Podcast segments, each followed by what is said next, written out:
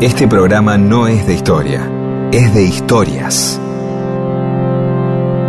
Historias para que no haya silencio, porque el silencio tiene demasiado prestigio. Y solo es bueno para dormir o para cuando no hay nada que decir. Mundo disperso. Historias de la vida y todo lo demás.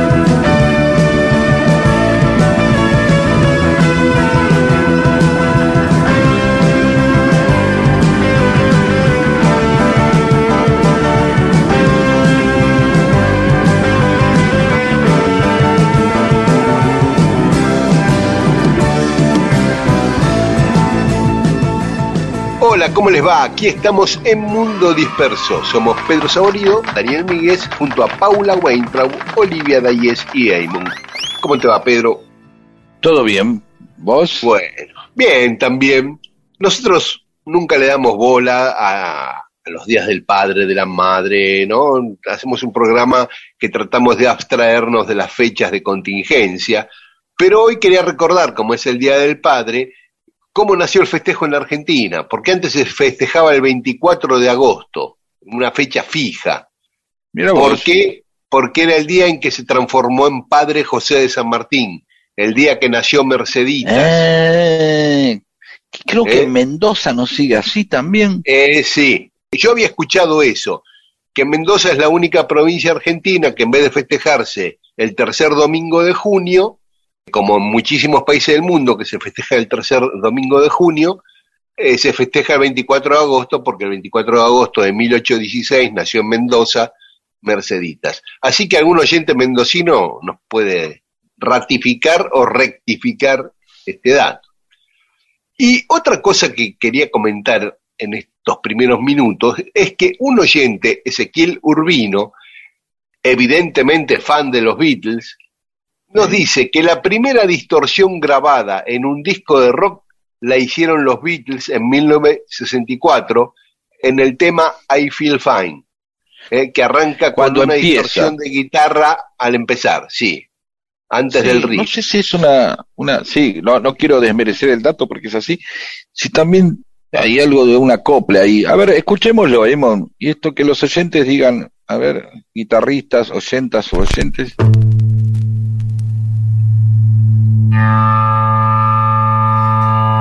Ahí está, ahí sí.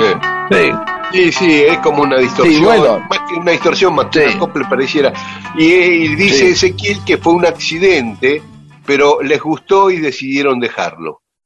Sí, también eh, recordemos que alguna vez comentábamos que la tapa de Rever Soul era, eh, era así, era una foto deformada porque al proyectarla el fotógrafo con un slide el- sobre un papel, como a modo de pantalla, dobló el papel y ellos se entusiasmaron con eso, con ese accidente también, ¿no? Y Ah, bueno, hay muchas cosas que, que salen de accidentes, ¿sí? Y que van quedando en la historia. Invenciones accidentadas, ¿sí? Este, Yo tengo mis cosa- favoritas, pero no las A tengo ver. recopiladas en este. No, Ah. no las tengo ahora. Y otra cosa que dice Ezequiel Urbino, ya una cuestión muy técnica casi para bateristas, dice que en Help Ringo acompaña el hit hat marcando corcheas en vez de negras, que por la velocidad del tema podría ser más fácil hacerlo en negras. Dice, eso habla de su técnica depurada, ¿no? Bueno, los bateristas Ah, dicen, claro, vos. y mete ritmos eh, al doble de velocidad en el mismo tiempo, sería algo así, es lo que entiendo yo, ¿no? Ajá. Sí, la verdad que es, es técnicamente también vamos a esperar a los músicos que tenemos en el programa que nos comenten esto. Eh. ¿Lo podés decir de nuevo? Sí, que marca con el hit hat corcheas en vez de negras. Ahí tiene, ahí ¿eh? tiene, ahora Y ahí dice tiene. que Bien. por la velocidad del tema podría ser más fácil hacerlo en negro. Eh, Bien, así que bien. bueno, podemos escuchar Help ahora antes de meternos en las historias y, dale. vamos viendo de qué se trata. Dale. Sí, señor. Help, Mira, Javier. I need somebody help, not just anybody help. You know I need someone help. When I was younger, so much younger than today, needed anybody's help in any way. Now, but now these days are gone, I'm not so self-assured. Now I find, now I find I've changed my mind and open up the doors Help me if you can, I'm feeling down. And I do appreciate you being round.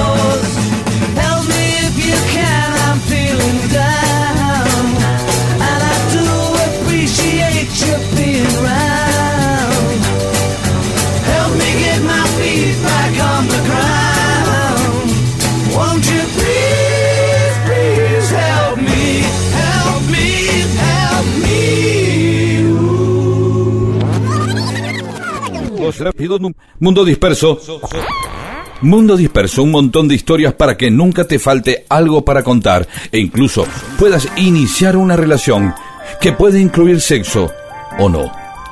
Mundo disperso. Y hoy en Mundo Disperso vamos a hablar de James Paroissien, o en francés Paroissien, porque es ah, un apellido francés. El tipo era inglés, Paroissien, pero era hijo de franceses que rajaron a Inglaterra porque eran protestantes y en Francia los perseguía. Y ahí en Inglaterra nace Paroissien, que se recibe de médico y se viene al Río de la Plata con las invasiones inglesas. ¿Y por qué vamos a hablar de Paroissien? Porque participó en las campañas del norte, las campañas eh, con San Martín a Chile y al Alto Perú, tipo que eh, vivió todos los procesos de la independencia argentina. El hospital lleva el nombre, los hospitales, porque no hay un solo hospital Paroissien, hay uno en el Partido de la Matanza, otro en Mendoza, que llevan el nombre por él. Y se viene al Río de la Plata, con las invasiones inglesas y cuando fracasan las invasiones inglesas se queda a vivir en Montevideo. Se instaló como médico y también como comerciante, ¿no? Porque el tipo también era químico, andaba siempre atrás del negocio de la minería. Ese era su beta comercial, ¿no? Se quedó un tiempo en Montevideo esperando la segunda invasión inglesa que sabía que iba a venir y cuando fracasa la segunda invasión inglesa se raja para Río de Janeiro. Y en Río de Janeiro conoce a Saturnino Rodríguez Peña, que había este colaborado. Este Rodríguez Peña no lo tenía yo. Es el hermano de Nicolás, del más famoso, del de la calle. Ah, sí. Saturnino había colaborado con los invasores ingleses en Buenos Aires, así que después, ah. por su antiespañolismo más que por su pro-britanismo, digamos, cuando se recupera Buenos Aires, raja a Río de Janeiro. Así que ahí se cruzan con parisienses, ser amigos, en qué andás, qué sé yo, y yo estoy tratando, le dice Saturnino, de que la emperatriz Carlota, Carlota Joaquina, se haga cargo del, del virreinato del Río de la Plata. Ella quiere, qué sé yo, lo que contamos hace poco de Carlota. Sí, el partido carlotista. Sí. Y el partido carlotista. Entonces, lo suma a Paroicien al partido carlotista. Carlota escribe unas cartas para distintas personalidades de Buenos Aires, para Castelli, para Belgrano, para varias figuras de Buenos Aires, invitándolos a que se sumen a, a su proyecto. Y el que va con esas cartas es Paroicien. Y cuando llega a Montevideo, lo descubren con las cartas y el gobernador de Montevideo, Francisco de Lío, lo mete en cana. Castelli va a defenderlo. Como abogado, Castelli va a defenderlo y consiguen que lo trasladen a Buenos Aires para que le hagan el juicio en Buenos Aires en vez de Montevideo. Por traidor, ¿no? Ese el juicio. En ese juicio la carátula de la causa se llama así, causa reservada, seguida contra Diego Paroicien para establecer en el Río de la Plata el gobierno de la infanta doña Carlota Joaquina, princesa del Brasil. Así estaba caratulada la causa. Claro, lo acusaban de eso, bueno. De eso, sí, sí. Aparte, viste que acabo de decir Diego Paroicien, y se llamaba James cuando salió de Inglaterra. Acá se cambió el nombre, no, no Ah, se mirá puso. Jaime, viste, porque por ahí se lo castellaniza, pero no, se llamaba James y se puso Diego. Vos sabés que eh, yo he visto que James también eh, corresponde a Diego. Ah, mira vos. eh. Sí, Mirá. después te lo voy a, lo vamos a buscar. Parece que sí. Quizás Claro. tenga que ver con qué personaje de, esta es la, la zona donde este chapaleamos en la pelopincho de la ignorancia, ¿de acuerdo? Claro. Un poco. Pero quizás refiera a personajes bíblicos o de la Claro. de esquemas religiosos y que son los mismos que van cambiando los nombres. Generalmente uno tiene la idea de que los nombres se trasladan, Peter, Pedro, Juan, John, Paul, Pablo. ¿sí? Pero quizás acá hay un, un desvío medio raro, es como Santiago, ¿viste? Que Claro, Santiago que habíamos San- hablado. Santiago. No, no existe San Jacobo- Santiago, digamos. No, pero Claro. Tiago, eh, Jacobo, Jacob, este, hay varios. Esa- eso, ahí está. Pero por eso, me parece que Diego y James tienen, tienen que ver, tienen que ver. Pero bueno, este, salimos Sí. de la pelopincho y seguimos. Y seguimos. Viene la Revolución de Mayo, Castelli vocal de la Junta lo libera a Paroicien y lo manda al Ejército del Norte con él, va, lo lleva con él al Ejército del Norte como cirujano y como su secretario personal. Epa. Después de las derrotas de Huaki, que sé yo, se va con Pueyrredón con la tarea de rescatar los caudales de la Casa de la Moneda de Potosí, así que logra salvar la guita que no caiga en manos de los españoles. Un Este, tipo de acción, evidentemente, ¿no? El tipo de Inglaterra viene con las invasiones, se queda, espera la segunda y se manda. Mientras tanto, también es médico y es este, eh, químico y se interesa en el comercio minero. Digo, estoy y después se mete en política también. Conoce Claro. que se lleva las cartas, dale, caíste en Mm. cana, eh, te vienen a buscar, ahora me voy con Pueyrredón al norte. O sea, no pueden parar, ¿no? Sí. Cuando vuelve a Buenos Aires, que ya estaba en la Asamblea del año 13, le conceden la ciudadanía argentina y fue el primer extranjero en, en obtener la carta de ciudadanía argentina. O sea, el primer argentino Ah, por eso-. Por eso también en esta cosa argentina y hermosamente argentina y patriótica, de si se hizo argentino, vamos a recordarlo porque es el primero. Claro, ¿no? Nadie se claro. acuerda del segundo. Claro. Yo soy el quinto tipo que se hizo argentino. ¿A quién le importa? Como el quinto hombre que llegó a la luna. Ya lo hablamos muchas veces esto. Sí, Pero este, el primer argentino, el primer eh, tipo que se hace argentino, Sí, exactamente. ¿no? Los otros nacen, o- sí. Claro. Y lo nombran director de la fábrica de pólvora en Córdoba y Epa. en un momento explota la fábrica Uh. en Córdoba, muchos muertos, entonces lo procesan a él como responsable de la fábrica. Llega Álvarez Tomás como director supremo, lo libera y se lo manda a San Martín, a Mendoza, para que labure con él. Ya San Martín lo había conocido, hacía un par de años antes, en 1814, eh, le tenía simpatía y lo nombra cirujano, jefe del ejército de los Andes y Uh. también su médico personal. Era el médico de San Martín, pasó a ser el médico Ahí está. cabecera de Entonces, San Martín. A ver, veamos, veamos el recorrido de este personaje. Padres que se van de Francia a Inglaterra, el tipo que viene con las invasiones inglesas se queda esperando la segunda, se va, se instala en Montevideo, eh, en barrio de Janeiro, en Río de Janeiro, se va, eh, se hace agente carlotista, eh, lo meten en cana, va a Córdoba, en Córdoba queda a cargo de una fábrica de pólvora que vuela, Sí, ¿no? como en Río. Tercero, ¿no? 200 Ah. años después en Río Tercero, en Córdoba también. Quizás tendría algo que ver por ahí, justamente en el diseño del esquema militar, eh, quedó ahí alguna continuidad ahí, quién lo sabe. Bueno, cuestión que terminó de médico de cirujano y médico de San Martín. Eso. Escuchamos un poco de música y después seguimos, ¿te Sí. parece? Bien, sí, viene con todo el guía este. ¿eh? Sí.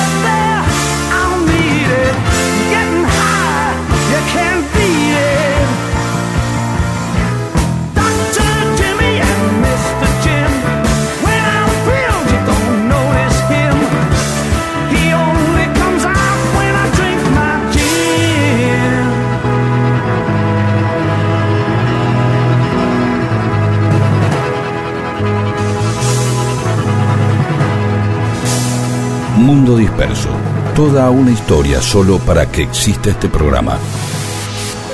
Recalculando. Y en Mundo Disperso estamos contando la historia de Diego Paroicien, decíamos que había llegado a Mendoza, que San Martín lo nombra jefe de cirujano del ejército y su médico personal. Y con San Martín cruza los Andes y participa de la batalla de Chacabuco. Ah, ¿y ahí qué onda? ¿El tipo también estaba en el asunto Y militar? como cirujano, no, no pelea combatiendo, sino como, como Mirando afuera. Claro. Claro, ahí como, como un hospital de campaña, algo así. Sí, no, uno, Sí. son esas partes de la guerra o de la historia que mucho no, uno no se mete, uno no, no, esto, los médicos, los cirujanos, las, las, las enfermeras, no, no se un mete día vamos a eso. contar el invento de la ambulancia, que le inventa un Oh. general de Napoleón la ambulancia. Bueno, pero hagamos la próxima, así no, no, no queda, tenemos como un programa adentro, un programa potencial adentro del programa. Claro, claro. ¿sí? Es, Este, es todo lo que un día vamos a hacer, ¿no? Y es, Sí. es mucho más grande, o sea, todo lo que podemos hacer es mucho más grande que lo que hacemos siempre. sí, claro, claro. en la vida generalmente, ¿no? Pero en nuestro caso se está agudizando ya. Sí, Eh, sí, ya, sí. Entonces hagámoslo la semana que viene, ¿puede ser? Dale, Ya hagámoslo lo la tenés ahí, ya lo tenés ahí servido. Bueno, Cruza los Andes como cirujano. Sí, en la batalla de Talcahuano, habíamos hablado cuando hablamos de los carreras de un militar napoleonista, Breyer, que era un francés, que estaba con los Sí. Carrera, pero combatiendo con San Martín e iba para atrás. Sí, y sí, en la batalla de Talcahuano hizo todas las cosas mal a propósito y este casi lo mata, eh, a, Claro. sí. ¿no? Igual San Martín le da de baja inmediatamente a, a. Después participa de la batalla de Maipú, que es cuando se consolida la, la liberación de Chile, y se va con San Martín a Perú. lo acompaña eh, en la entrevista con el virrey José de la Serna, que la gestiona, la negociación para la entrevista la hace el propio Paravicien. Una vez liberado Perú, San Martín lo manda a él junto a Juan García del Río, otro de, de los cuales un día tenemos que hablar porque es hermosa la historia de. García del Río. Sí. Y se... Hasta, hasta ahora vamos viendo que lo- la troncalidad, perdón, sanmartiniana, es decir, gente que entra en la historia por estar cerca de San Martín. sí. Por ahí el médico de Urquiza no fue tan famoso, o el médico No. de Belgrano. Ahora, No. este médico de San Martín, más allá que de sus otras, pero seguramente entró por este lado, el médico de San Martín. Sí, claro. Y los manda a Paroicien y a García del Río a Buenos Aires y a Londres a que reconozcan la independencia de Perú, a lograr que... Pero en Buenos Aires estaba Rivadavia gobernando. Y, goberna- y Rivadavia le dice, esta te voy a reconocer la independencia de Perú, San Martín. No le reconoce nada. O sea, entonces de Buenos Aires se van a Londres. Y ahí en Londres se entera que San Martín había renunciado al gobierno peruano, que ya se había entrevistado con, con Bolívar en Guayaquil, así que se queda un tiempo en Londres. Y es justo cuando San Martín llega de su exilio a Londres, se raja de Argentina para no volver nunca más, y ¿quién lo recibe en Londres? Parovicien, que lo aloja Lo aloja en su casa bastante tiempo, hasta que le consigue una casa para que San Martín viva allí antes de irse a Bruselas y después a París. Después vuelve a ponerse a las órdenes de Bolívar, le dice San Martín anda, vuelve a Perú, labura para Bolívar, está todo bien, no, no hay mala onda, anda. Y va. Y después está un tiempo con Bolívar, Bolívar lo designa con Sucre y entra con Sucre a lo que ahora es Bolivia, al Alto Perú y Sucre lo nombra director de minería para organizar las minas de Potosí, porque este sabía de minas. Y ahí arma su propia empresa, una empresa minera, también crea un proyecto para um, hacer un canal que le diera salida a Bolivia hasta el Océano Pacífico, pero le va mal con ese negocio, su empresa minera quiebra en 1826, pierde todo, eh, es más, tuvo que vender unos terrenos que le había dado Ah. San Martín en Mendoza como premio a su actuación en la batalla de Maipú.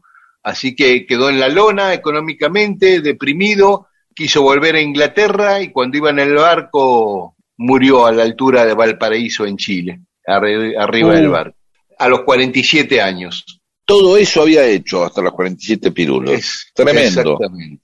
No, y al final, apartamente, digamos, como comerciante le fue mal, y vos Sí. fíjate todo este rodeo, que también me, me llama la atención esa parte donde vos decís, y San Martín le dice, el tipo estaba en Londres ya, y no para, ¿no? Sí. Nosotros que queremos Sí. parar a cada rato, decir, bueno, me, ya a los 34 uno se quiere retirar, no quiere trabajar más, muchos, ¿no? La gente que como yo, básicamente, que puede vivir sin hacer absolutamente nada, no, no tenemos ningún problema.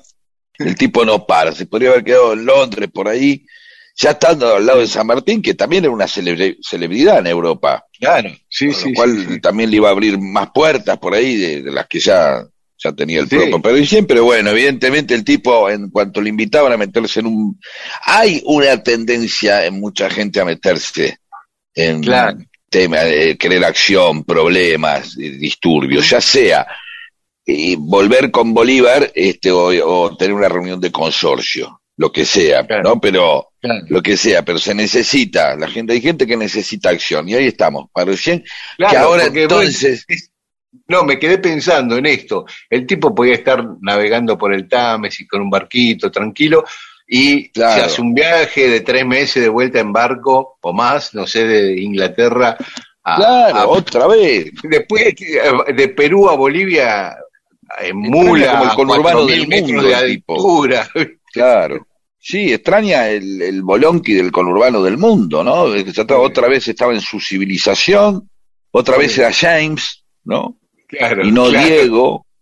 Pero ya está, uno cuando por ahí se va de un lado, no es ni del lugar de donde vino, ni es eh, del lugar a donde llegó, queda como una especie de situación en tránsito. Evidentemente el tipo ya tampoco estaba cómodo en Londres, se sentía aburguesado, vas a saber.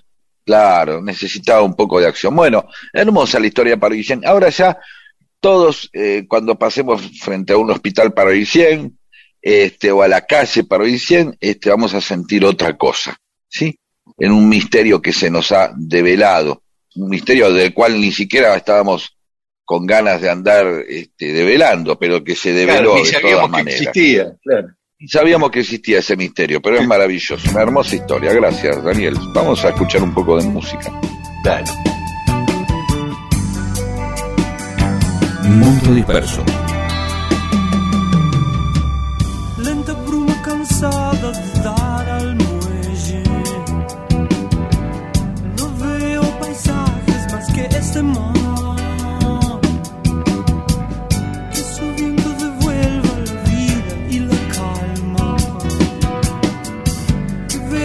Vea sus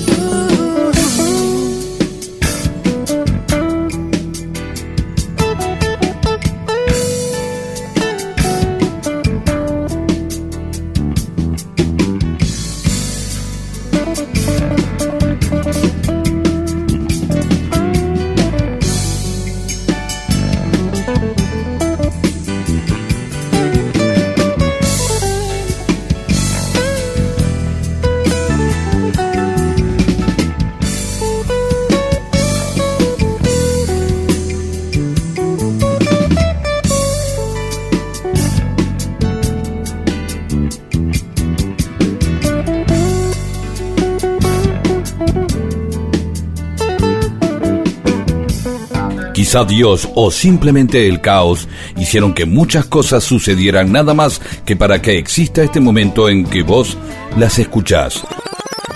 Mundo disperso con Daniel Míguez y Pedro Saborido.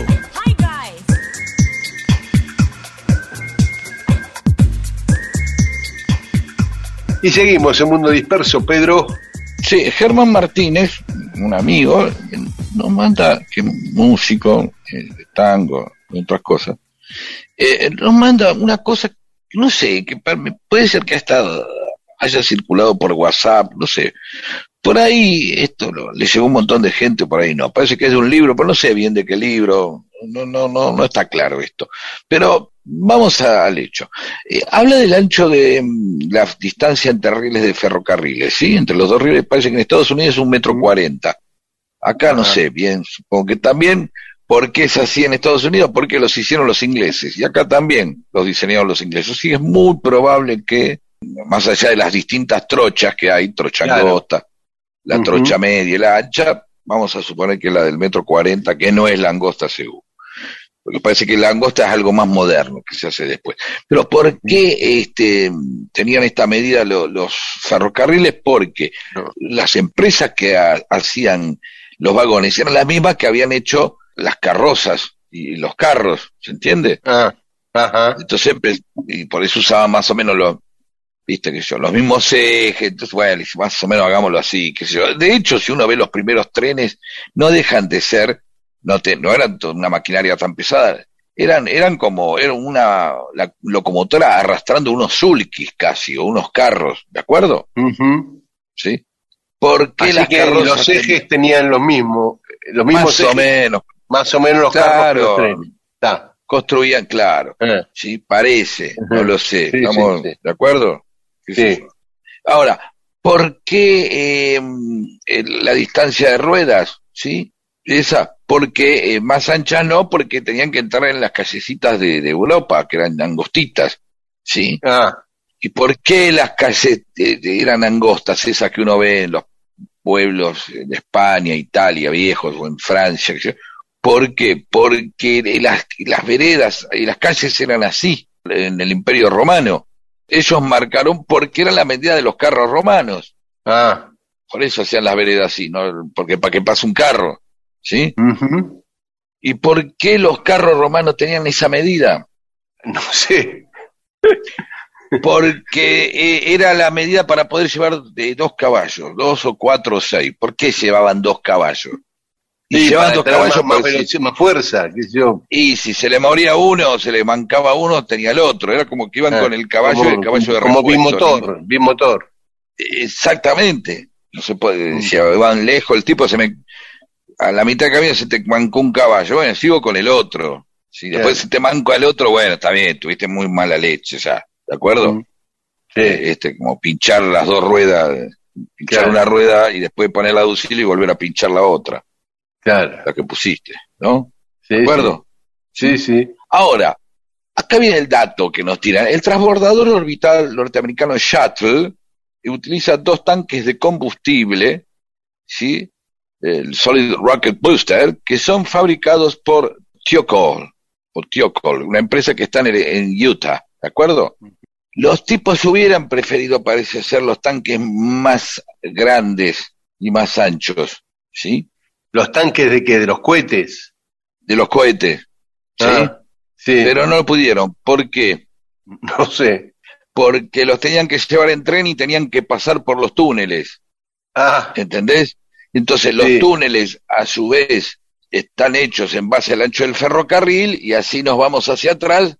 Entonces, la influencia de los romanos y el trasero, digamos, el upite de los dos caballos, termina incidiendo siglos después en el diseño de la tecnología quizás más avanzada, una de las tecnologías más avanzadas que es la espacial. ¿De acuerdo? Se ve todo ese camino, cómo todavía de los romanos diciendo vamos a tener que llevar dos caballos, termina influyendo en cómo terminan diseñando los tanques de un transbordador espacial. Esto es esta pequeña historia que nos envía Germán Martínez sobre cosas que se van relacionando a través de la historia. Nada más. Eh, Simpático, ¿no? Es, ¿O no? es fantástico, escúchame. De No los sé si caballos, fantástico, Sí, simpático. al carro. Bueno. eh, Del carro a las calles. eh, Bien, De la calle Perfecto. al, al ancho de los nuevos carros, de los ejes de los carros a los trenes, de los trenes a los túneles, de los túneles a- así es. al transbordador espacial. Y ahora uno también sabe por qué es el ancho del garaje de la casa, es ese también. Viene de ahí.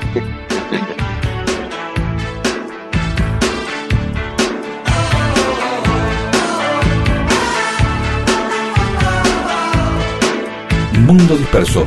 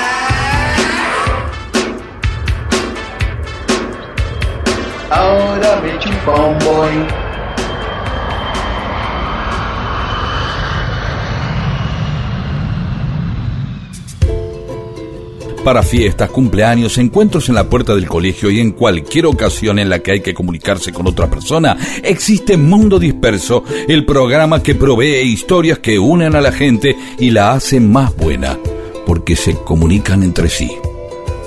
Y ahí charlan y se hacen amigas. Esto es Mundo Disperso, con Daniel Víguez y Pedro Saborido.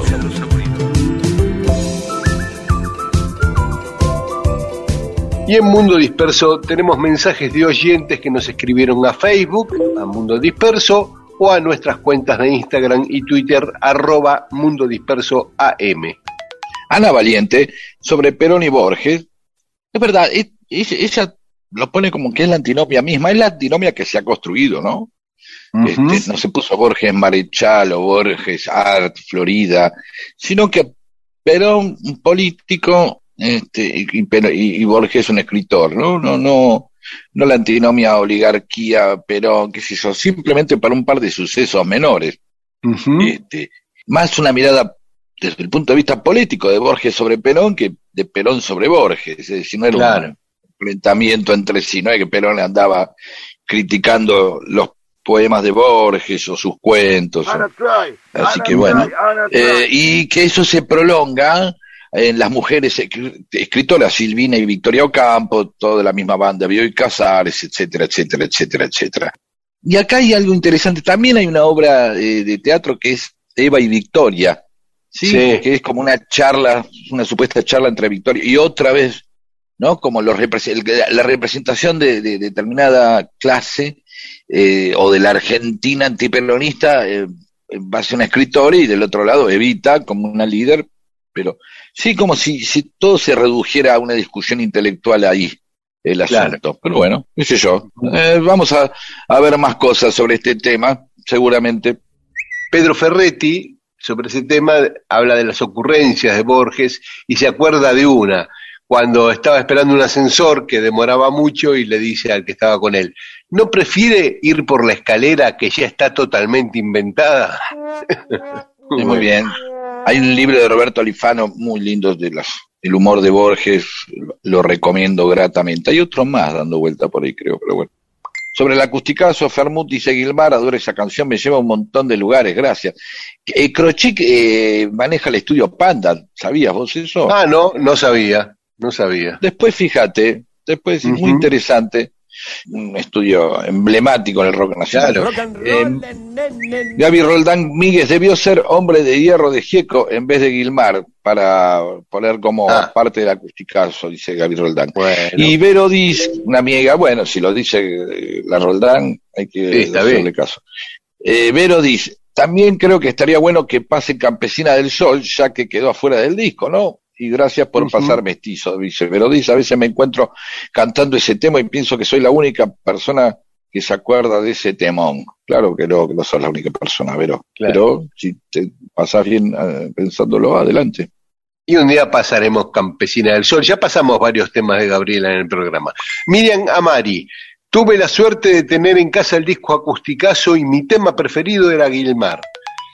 Omar Álvarez, el tema que presenta León Gieco, como él mismo lo presenta, es Hombres de Hierro, Hombres de Piel.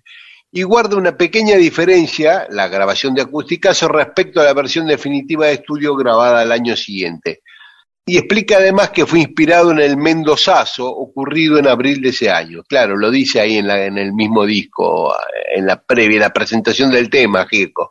Y dice que la música del tema es muy similar a la de Blowing in the Wind de Bob Dylan. Sí, el propio Gieco siempre bromea que la- se la afanó directamente la melodía. No es exactamente un afano, pero tiene ese aire, sí.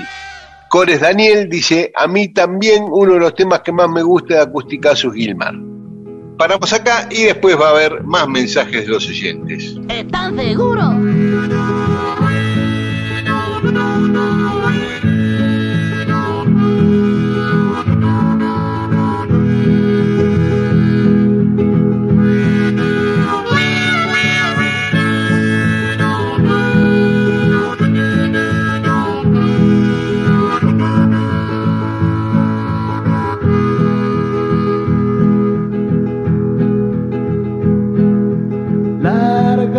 Voz joven, como larga la luz el sol, que aunque tenga que estrellarse contra un paredón, que aunque tenga que estrellarse se dividirá en dos. Larga muchacho tus pensamientos, porque surge de tu sangre, que aunque tengan que estrellarse contra un paredón, que aunque tengan que estrellarse se dividirá en dos. Hombres de hierro no escuchan la voz, hombres de hierro que no escuchan el dolor, hombres de hierro que no escuchan el grito. Gente que avanza se puede matar, pero los pensamientos quedarán.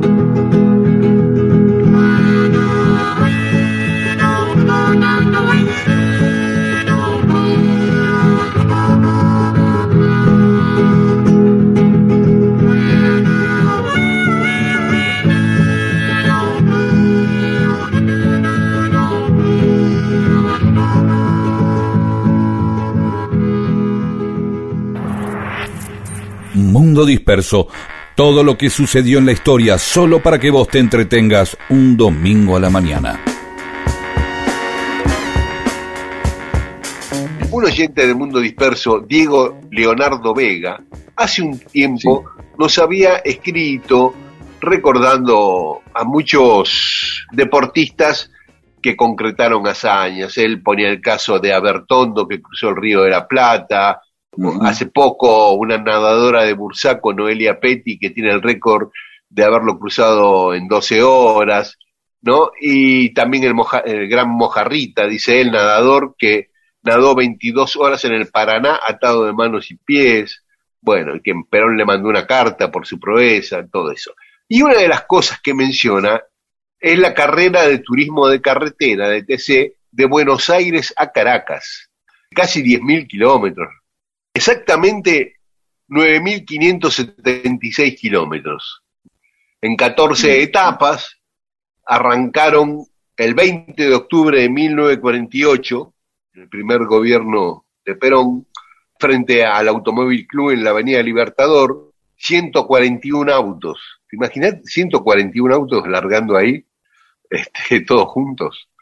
Eh, la mayoría eran Ford lo largan todos juntos. Salen de, no, salen de a uno, después le toman los tiempos, no es que va, 141 ah. autos, el Libertador se la ponen todo, ¿no? Quedan cuatro. Van saliendo y después se le toman los tiempos y dice, bueno, acá. que alguien lo explique, por favor, porque yo veo que siempre cuando son los rallies salen de a uno. Por eso, claro, que llame a alguien que sepa. Sí, sigamos, dale, Dani, sigamos. Y la mayoría eran Ford y Chevrolet había algún de Soto, algunas otras marcas, pero eh, de los 141, 120 y pico eran Ford y Chevrolet. Y ahí este, vienen las dicotomías y las grietas como Soda Estéreo y, y lo que decimos siempre, Boca River, Soda Estéreo, Los Redondos, era un clásico Charlie Pineta. Claro. Es raro ser hincha de una marca, ¿eh? Como ser hincha. Pero bueno, que podemos hacer un clásico Panasonic. Ya escribí algo de esto. Eh, Panasonic, Samsung, qué sé yo, siempre aparecen estas cosas. Después uno, pero se hacía hincha una marca porque es un deporte. Bueno, y entonces, perdón. Y bueno, era una carrera complicada, obviamente, por terrenos eh, muy ásperos, eh, por montaña, por cordillera en momentos, y le iban llevando más o menos hasta que llegaron a Lima. Y Mucho trabajo acá del, del, navegante. Claro, iban con acompañante, claro. ¿Sabés qué hacía el acompañante vos? No. No, no. Que iba charlando, que le cebaba mate, que, le hablaba, le contaba chistes. No. El tipo va con el mapa. Ah, claro. Y sabe todo, ya lo hicieron. Entonces, aunque van de noche, le dice, curva a la derecha, el tipo ya sabe lo que viene, ahora un badén, ahora, y por eso andaban de noche también, ahora la salida del pueblo, curva, entonces va con el mapa, sino, ¿sí? Claro. Más allá de que después charlaran y esas cosas, pero... Un día lo podemos llamar... El, navegante. Un día lo podemos llamar a un amigo mío, un periodista, Néstor sí. hincha de Atlanta, que fue en el rally acompañante de Jorge Recalde, el piloto. Bien, bien, me gusta eso. Y una vez se le quedó el auto por África en el medio de la selva y aparecieron gente de una tribu y los rodeó. Como ellos tenían eh, una calcomanía en el vidrio con la foto de Maradona, el nombre de Maradona y la bandera argentina, los tipos en su dialecto empezaron a decir Maradona, Maradona, y cambiaron la Ah. onda, medio de Tenían cifras que tele. traían, y tendrían, o alguna, fo- alguna imagen vieron, ¿sí? Y si Este- reconocieron a Maradona es porque vieron... estaba Un día lo vamos tele, a llamar que nos cuente bien esa historia, que es divina, sí. Claro, y también Sí. si sabe cómo es que los conocían a Maradona los tipos. Evidentemente Claro, sí, iban claro. a un pueblo, qué sé yo, entraban en un Kentucky, veían un partido, algo. eh, Sí, sí, sí. contacto con la civilización tenían. Después, después querían vestirse así, es otro tema. Si no, Claro, no un día lo vamos a llamar querido ruso. Por favor, que sea pronto, que sea pronto. Sí, sí, Vamos. dale, está bien, arreglamos.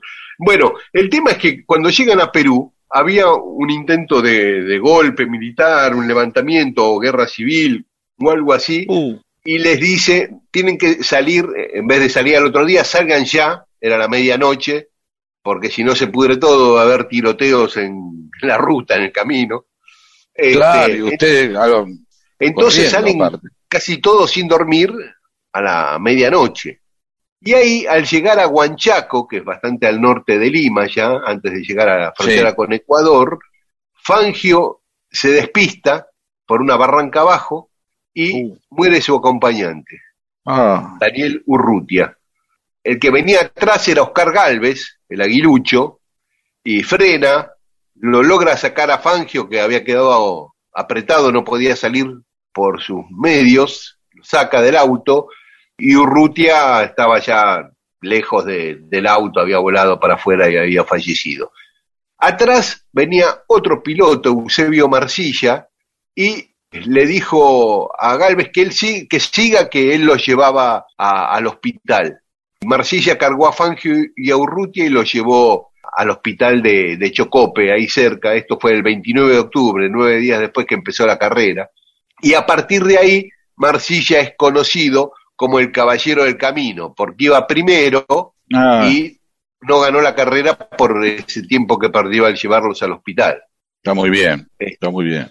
Finalmente el que ganó fue Domingo Marimón, segundo terminó Marcilla y tercero Juan Galvez. Oscar Galvez, que iba primero, se le quedó el auto un poquito antes de llegar, de la meta de llegada. Uh, Entonces aprovechó que había como una bajadita, una pendiente, bajó, lo empujó, se volvió a subir y llegó, pero no se lo dieron como válido porque llegó con el motor apagado. Ah, mira vos, Eh, no tenía esa regla. Así o que- sea, que llevas con un tirando el, el- el auto con un caballo o con un montón de gente empujando, no sirve. No sirve. Bien pendiente. Así que, Bien. bueno, eso carrera terminó el 8 de noviembre, o sea, duró 19 días y bueno, quedó en la historia, ¿no? La, la carrera Buenos Aires-Caracas. Claro, Eh, ¿cómo que no? Llegar a Caracas en avión llevaba cinco días en aquel entonces. Claro, por las Buenos escalas. Aires a Caracas, sí, cinco días. Bueno, así que esta historia que nos pedía... y nos Hermosa historia y, y nos queda ahora hablar con el loco este que nos cuente eh, todo eso. Con Straimel. La Sí, semana que viene. Por favor, enganchalo. Amanece en la ruta, no me importa dónde estoy. Me he dormido viajando y he soñado tan intenso. Y en ese sueño yo me veía en ese auto, pero. No todo roto en su interior. Este paisaje es tan extraño, se parece al de un tren eléctrico. Esos árboles tienen contornos, darme cuenta es tan hermoso. Y en ese sueño yo me veía en este auto, pero no. No era el mismo porque tenía fuego en su interior, interior. A medida que aceleramos, mis recuerdos me estremecen y en un soplo veo proyectado como un film toda mi vida. Y ya no sé si el cielo está arriba, abajo, dentro de mí. Y aunque el paisaje sea tan extraño, creo haber estado aquí. ¿Dónde voy? ¿Dónde estoy? ¿Quién soy yo?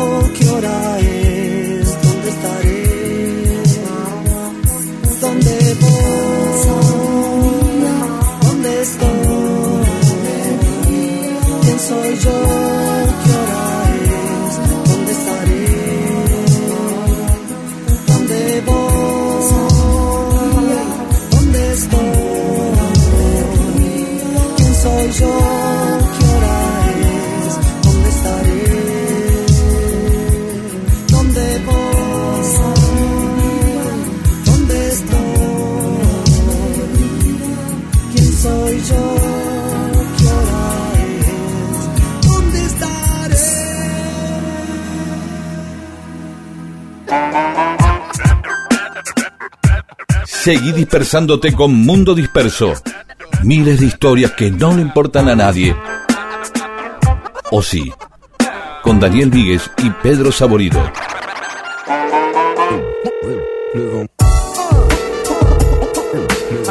Y seguimos con mensajes de los oyentes en Mundo Disperso.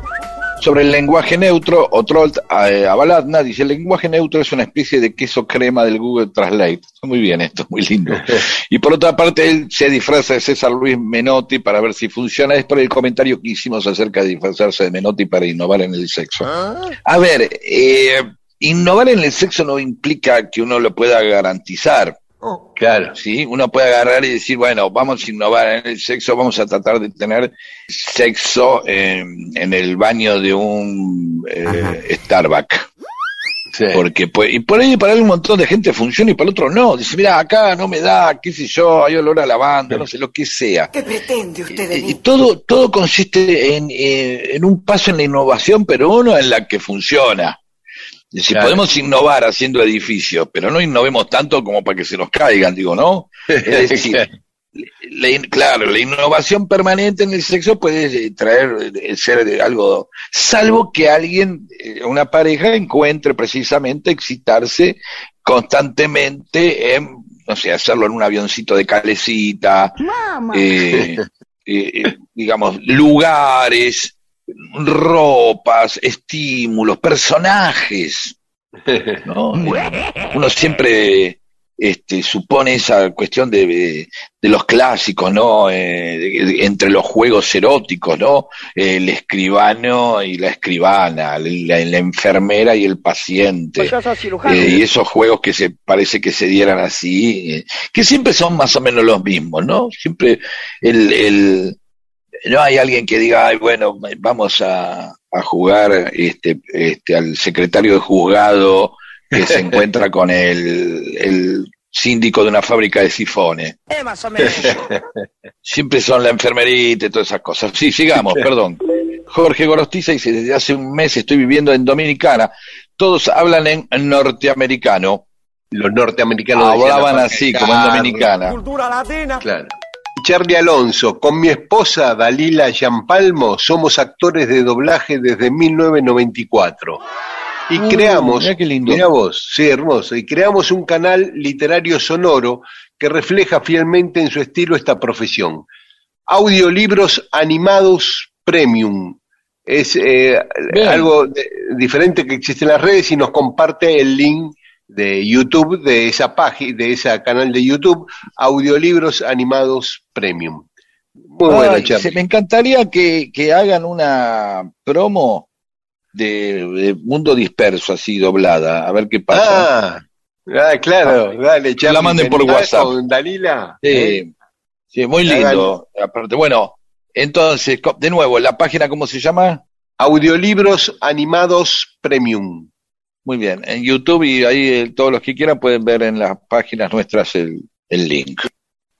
Bueno, hasta acá, mensaje de los oyentes, después seguimos, Pedro. Este es que lo escucho. Mundo Disperso, con Daniel Víguez y Pedro Saborido.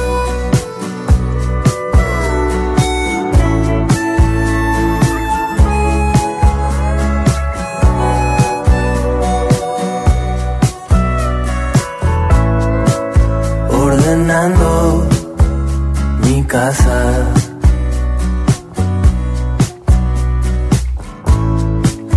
Fumo algo en la terraza. A veces solo quiero hacerme invisible, practicar karate solo en la habitación y que nadie se dé cuenta.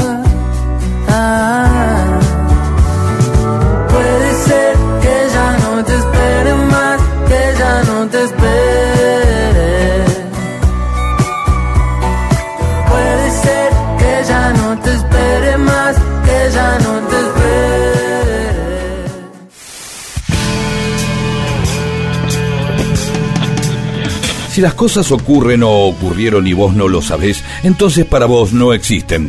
Dale existencia a la historia escuchándola. Mundo disperso, eso que existe cuando vos lo escuchás.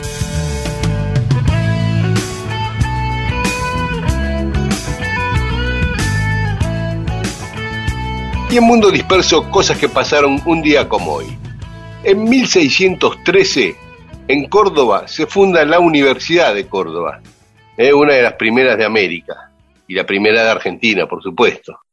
Hecho que a toda Córdoba, o una gran parte de Córdoba, le llena siempre de orgullo y lo deja como un poco en offside frente a esta idea de por ahí ser una ciudad que siempre compite con Buenos Aires, ¿sí? La adopta. Parte de la idea de la adopta, llamarse así, tiene que ver con esto, con las universidades. Claro. ¿sí?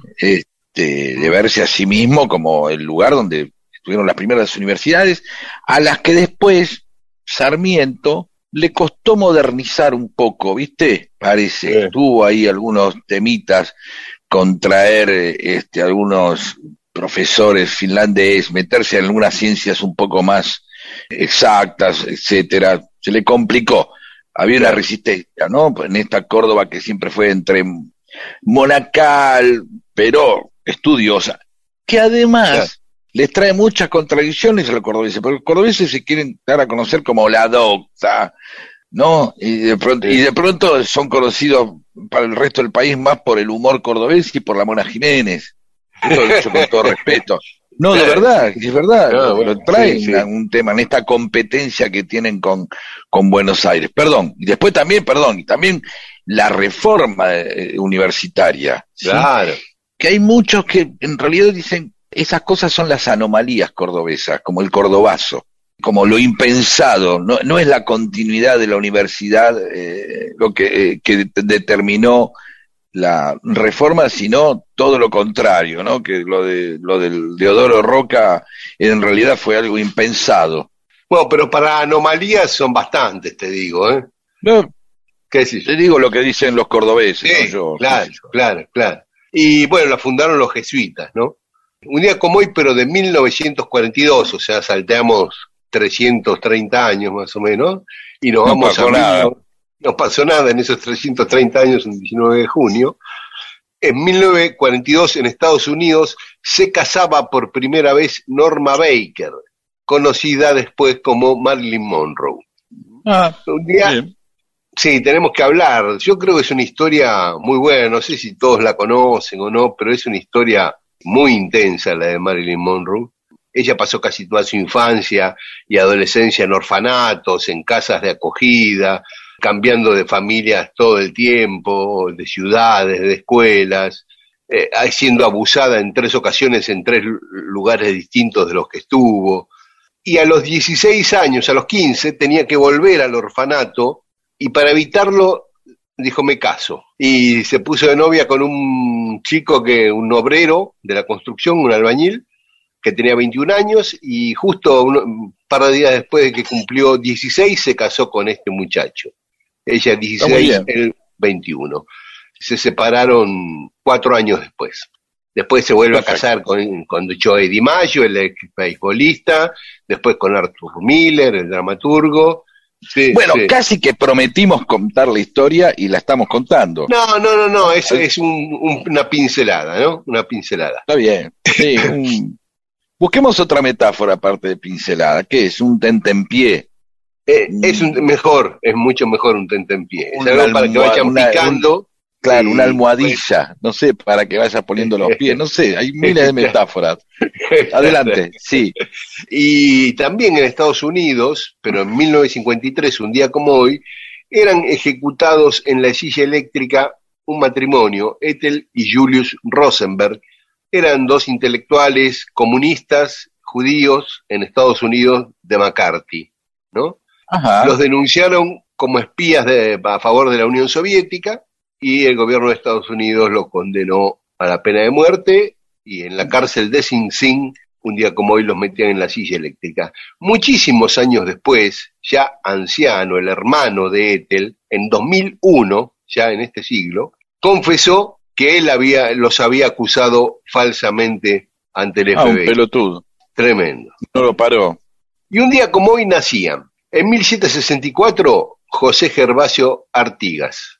Bien. Eh, que Saludos a casi- todo el Sí, los uruguayaje que nos Sí. escucha. Tenemos muchos uruguayos que nos escuchan. Sí, sí. En 1934 nacía Nelia Lobato y hoy están cumpliendo años Chico Huarque, Araceli González eh, Bien. y Soledad Villamil. Y a nuestros oyentes de Lanús también le decimos que Jorge Almirón, el director técnico de Lanús, cumpleaños hoy. ¡Oh, qué lindo! Bueno, saludos Sí. a todos ellos entonces. Eso, y en Chile hoy se celebra el Día del Detective, en Paraguay el Día del Árbol y en Uruguay el Día del Abuelo, por ser la fecha del cumpleaños de Artigas. Así Bien. que a los abuelos uruguayos, un abrazo, eh, y no a los detectives, porque qué sé yo, es un... Si un detective traba- es bueno y hace las cosas bien, ¿qué- ¿cuál es el problema? Sí, se- sí, sí, Vamos a poner que perdiste el, el auto, sí. ¿no? Y tenías en el auto algo muy importante. Y Sí. contratás un detective y lo encuentra. ¿Y qué tiene de malo entonces? Tenés razón, tenés razón. Cuando tenés razón, tenés razón. ¿Sabés que, con qué se me cruzó? Sí. Detective con espía, ¿viste? con un espía que ah, trabaja para el mal y espía a los eso sí más bien ¿no? es un detective que espía a los eh, a las víctimas de- del a los familiares de la víctima de Lara San Juan y no es agradable evidentemente no ¿Qué va a Sí. Pero en, ese, en eso tenés razón, en eso tenés razón. Lo primero que se te cruzó fue eso. Sí, fue eso. Y hablando de Uruguay, una vez caminando por Montevideo, que siempre te encontrás cosas increíbles, como dice Jaime Ross en su canción, parece mentira las cosas que veo por la calle Montevideo, me encontré un negocio, pero muy grande, que se llamaba La Casa del Espía, o Todo para el Espía, algo así. ¡Qué lindo! Eso, tenía- así como Cámaras Todo, o sea, en, en botones de camisas, miré, me paré en la vidriera a ver qué tenía. Tenía Sí. micrófono para micrófonos ocultos, cámaras Uy. ocultas, todo en un negocio ahí. El, el- el problema con el espionaje es, es que también, o sea, las cosas no tienen sentido, pueden ser para bien o para mal, vamos. ¿sí? Claro, es cierto. es cierto. Imagínate, y, sí, el sable corvo de San Martín, y bueno, a muchos españoles le debe molestar el sable corvo de San Martín. La verdad, Sí, San Martín sí. dice, "Eh, este me mató a un familiar, a mí, qué sé yo, Claro. hace Claro, muchísimos sí, años. Y lo mismo el espionaje, bueno, vamos a espiar, a ver, para de- detectar una cueva de nazis o de racistas que planean un atentado, qué sé yo, y entonces, bueno, está bien, ahí sí porque es para el bien.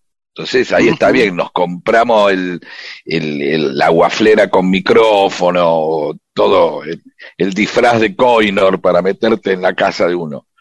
Uno piensa que va, eh, pasa que últimamente el que los que andan espiando terminan espiando siempre gente que, este, familiares de víctimas de, de AMIA, familiares de víctimas de la, es tremendo eso, ¿no? O sea, el espionaje últimamente siempre salta en la parte, bueno, se supone una cosa, que eh, por el famoso no sirve ni para espiar. Se- Parece que fuera como si fuera algo fácil.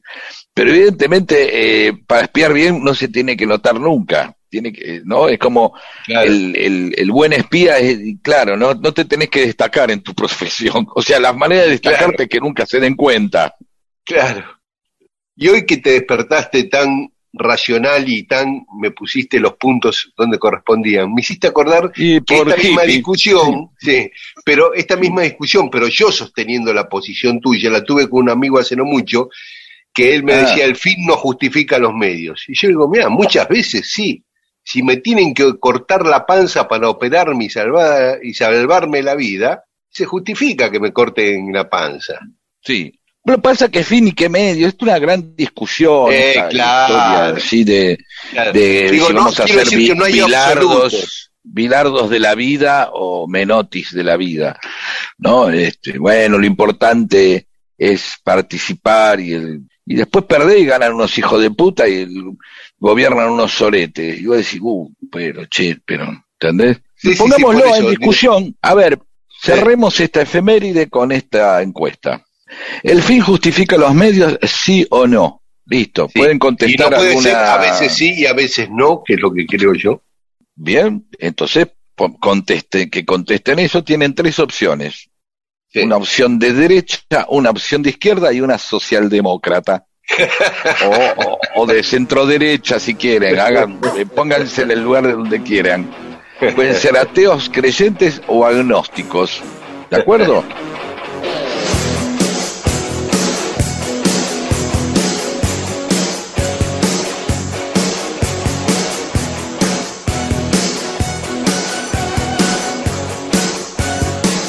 Mundo disperso.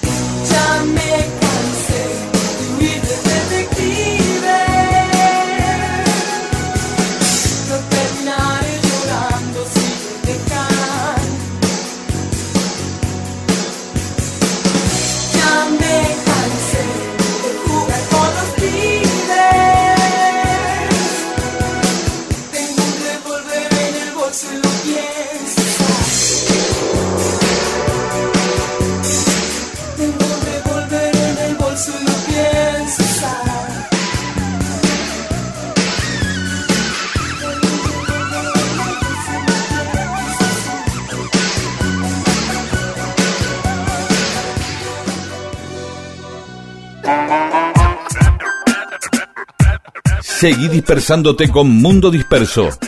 Miles de historias que no le importan a nadie. O sí. Con Daniel Víguez y Pedro Saborido.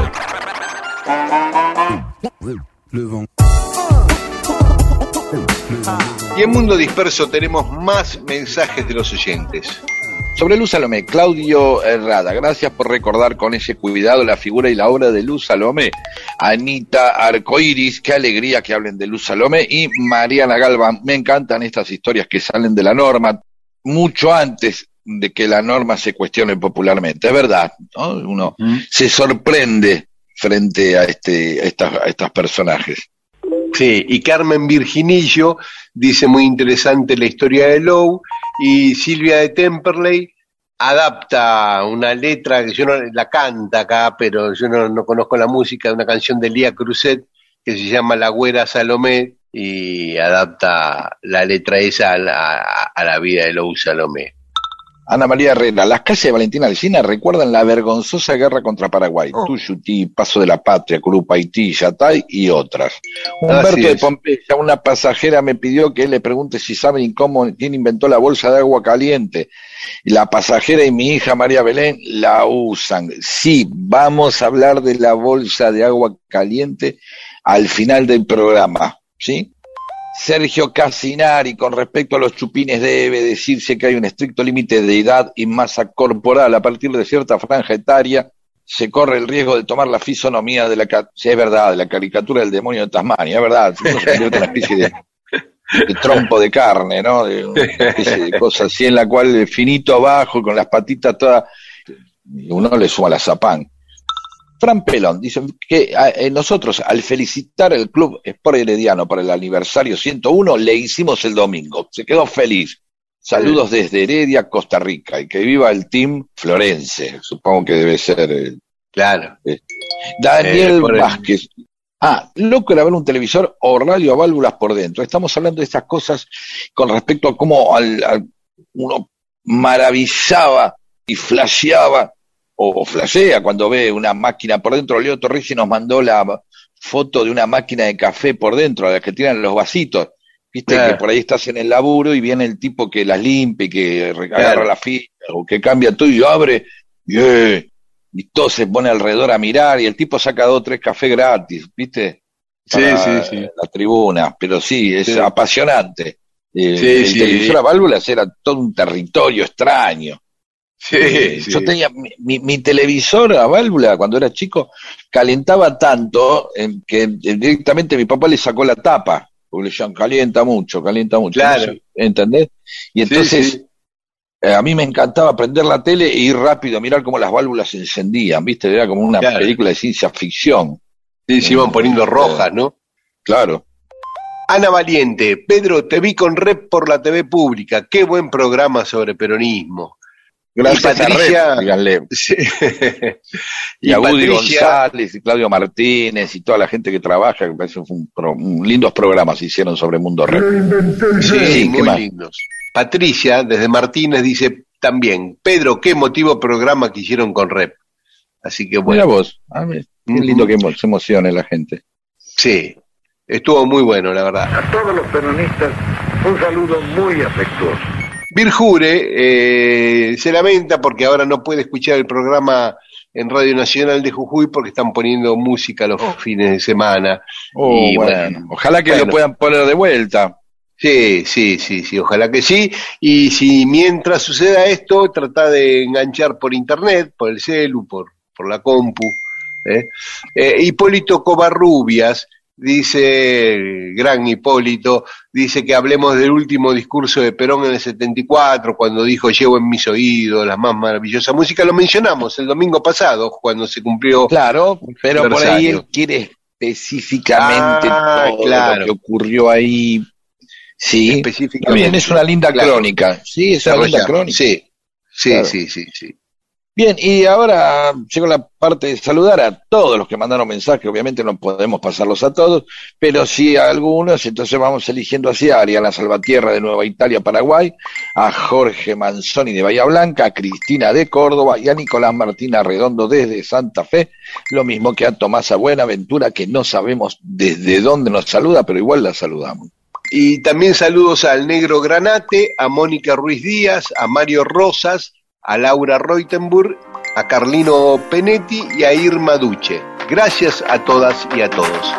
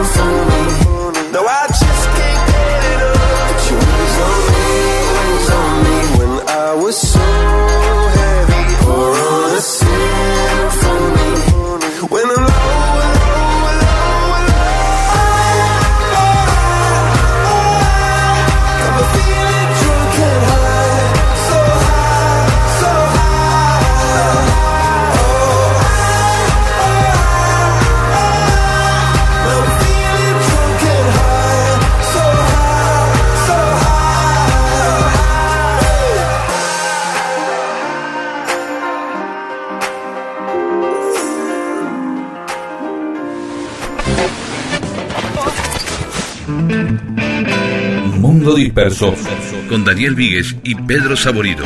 Todo lo que sucedió en la historia solo para que vos te entretengas un domingo a la mañana.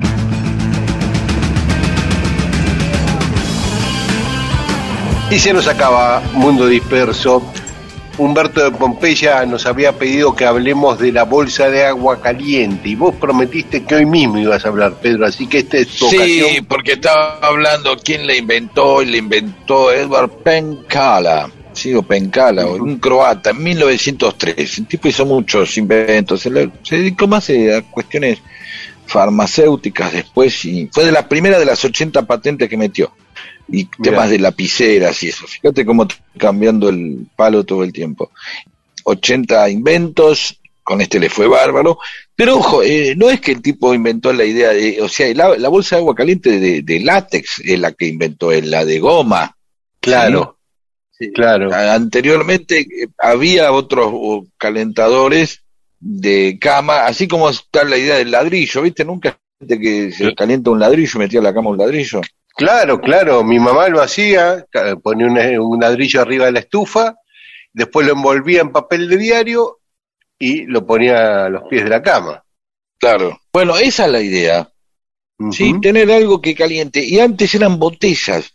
Había Ah. distintas formas de calentar la cama. Una eran botellas, eran como unas botellas, ¿viste? Como les decía esas de cerámica, tipo las de Ginebra. Bols, la de Sí. Ginebra. Sí, Sí, con una cosa cerámica que permitía que, que transmita el calor, porque si no, agua caliente en un lugar que no transmite el calor, ¿para qué lo querés? No, poner un termo Claro. adentro de la cama no sirve. claro. ¿sí? Entonces ponían esta botella que era medio peligroso también, pues se podía romper, qué sé yo, la pateaba si se caía, viste, si no estaba bien agarrada la frazada. qué sé. Claro. Otra manera, otras formas, eran una especie de plancha, era como un recipiente, como si fuera a veces redondo, a veces cuadrado, como si fuera una olla plana, Ajá. ¿sí? Me, me, como si fuera una sartén Una fuente. con un palo, como una fuente que se la tapaba con un palo y pasaban, lo pasaban muy caliente por arriba de la cama. Calentaba las sábanas con eso, ¿sí? No Claro. es que se, lo que dejabas ahí te iba a dormir con eso. Era un Claro, calentador de con, o sábanas. con la plancha misma se calentaban las sábanas. Sí, plancha bueno, planchar también. también. Yo Eso nunca lo vi. Pero supongo que sí, era como, pero también una manera de, de- de meterse ahí una vez que estás adentro, aunque Claro. eh, reconozcamos que meterse, meterse en invierno con las sábanas frías y, y ir calentándolo de a poco uno mismo no está nada mal, es una linda sensación, ¿no? También, digo, si estás con frío, con un poco de Claro. chicho y te metes y están frías las sábanas De- todavía, después Claro, depende del frío que, que- tengas, ¿no? Porque porque que te, con la, te planchan la sábana, está calentita, eh, tiene su placer. Que es efímero, es solamente para bancar el primer chapuzón ahí en la sábana. Exactamente. Y lo que no se recomienda son las mantas eléctricas con respecto a esto. 5.000 incendios por año hay en, Reino, en el Reino Unido. Acá no está muy difundida la, la manta eléctrica. No. Yo no conozco a nadie que tenga una manta No. eléctrica. Aparte se supone que no es que pa- para que vos te duermas con la manta eléctrica, es que la enchufe y caliente la cama y después la saques, porque es Claro. medio peligrosa. Sí, Claro. pero bueno, nada, es eso. Así que acuérdense eh, de este tipo, Edward Pencala, 1903. Mm. ¿sí? Eh, eh, Desde ahí viene el agua caliente y eso. Bueno, muy bien, cumpliste como lo habías prometido. ¿eh? El- Exactamente. Había No, tampoco es la tan bolsa difícil. de agua. Bueno, bueno, pero Ya, lo averigüé, tampoco. No hay, no hay mérito. Después de Google, el mérito Claro, se, terminó para siempre. ¿sí? Así que bueno, nos vemos Bueno. la semana que viene. Eso es, acá a las 12 el domingo que viene en AM870 de Radio Nacional y esta medianoche nos pueden escuchar este mismo programa en la FM Rock de Radio Nacional. Chao, hasta el domingo.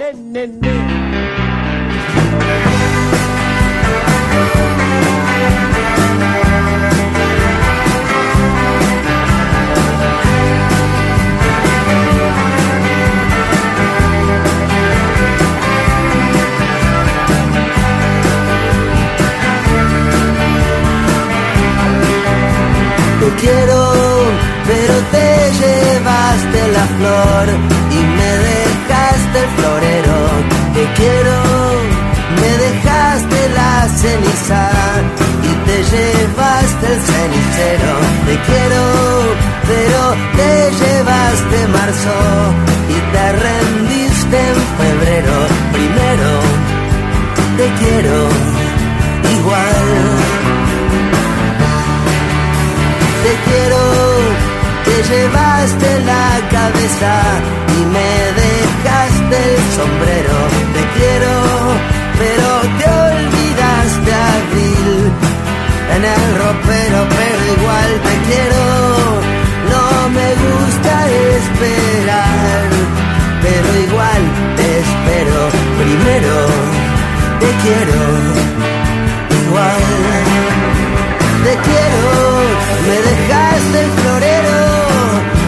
llevaste la flor, pero igual te quiero. Me dejaste el vestido y te llevaste el amor. Te quiero, pero te olvidaste abril en el ropero. Primero te quiero